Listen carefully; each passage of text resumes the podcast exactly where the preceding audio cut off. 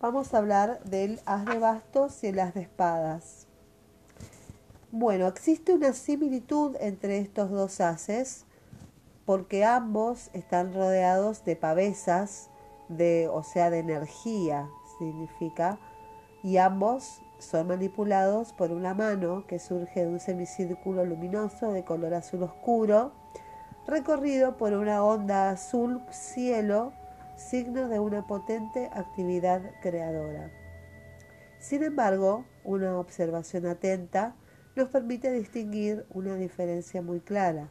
La mano que sujeta el basto sale del centro de la figura que, por comodidad, llamaremos nube y nos presenta su palma, y la mano que empuña la espada sale de la superficie de la nube y nos presenta su dorso. Se puede hablar de dos impulsiones, una central, auténtica, pura y creativa, que es el basto, y emplearemos aquí la palabra mental porque en numerosas tradiciones la espada es símbolo del verbo. El basto es agarrado por su parte más delgada y se va ensanchando hacia arriba. En la parte superior, la energía fálica se convierte en una figura que evoca el sexo femenino. La energía creadora entonces es andrógina. Los restos de ramas que aparecen sobre el basto nos indican que la elección es esencial en la gestión de la energía que está a nuestra disposición. Esa energía no se puede fabricar, solo se puede elegir la dirección en la cual se canaliza. Por esta razón, en el lugar donde podría crecer una rama en el basto, brota una luz amarilla que indica que, en un momento dado, esta energía verde orgánica puede sublimarse. Se observan unos dientes amarillos que se alzan sobre el rayo de luz, idénticos a los que figuran en la nube y que pueden interpretarse como una circulación de la misma conciencia divina. Pasemos a hablar de las de espada. De las de espada. La espada, por el contrario, eh, pese a que su mango es verde, eh, inicialmente orgánico, se transforma en un objeto al que hay que dar forma. Uno no recibe un intelecto ya constituido. Es una parte de uno mismo que debe trabajarse como el herrero forja una espada, haciéndola resistente y flexible a la vez, mediante afinamiento. La espada es ancha en su base y delgada en su parte superior, al igual eh, que se templa el acero de una hoja para probar su perfección. Lo intelectual debe templarse en el sufrimiento emocional, porque la hoja es roja, que lo pone a prueba.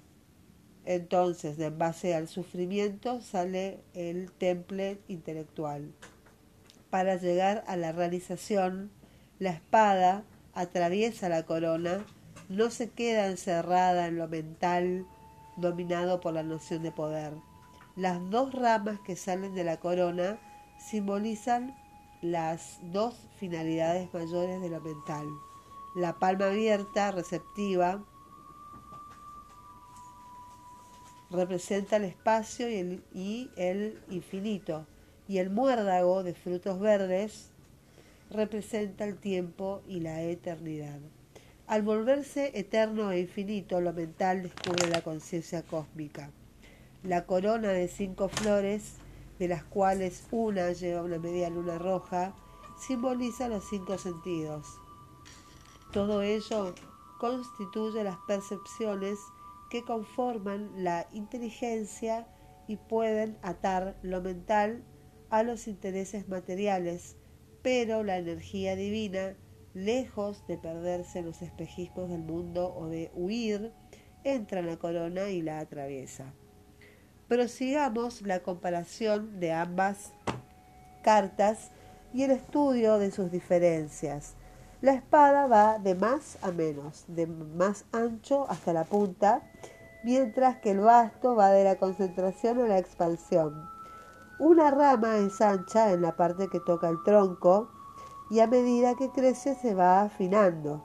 Eso significa que la parte más delgada es su futuro. La mano que sujeta el basto está pues en el futuro y la energía sexual creativa es una llamada hacia la divinidad que la guía desde el futuro. A la inversa, la espada parte del pasado, que es su guarnición, para atravesar la corona del presente y llegar al origen, que es la unidad en la conciencia creadora. Estas dos cartas activas evocan dos fuerzas cuyas fuentes son distintas, que son el intelecto, el verbo, está en inicio de la creación del mundo, mientras que la sexualidad es una llamada del futuro. En el Génesis, después del árbol de la ciencia del bien y del mal, cuyo fruto probó Adán, se dice que en el futuro nos espera el árbol de la eternidad, según el Apocalipsis en el centro de Jerusalén celeste.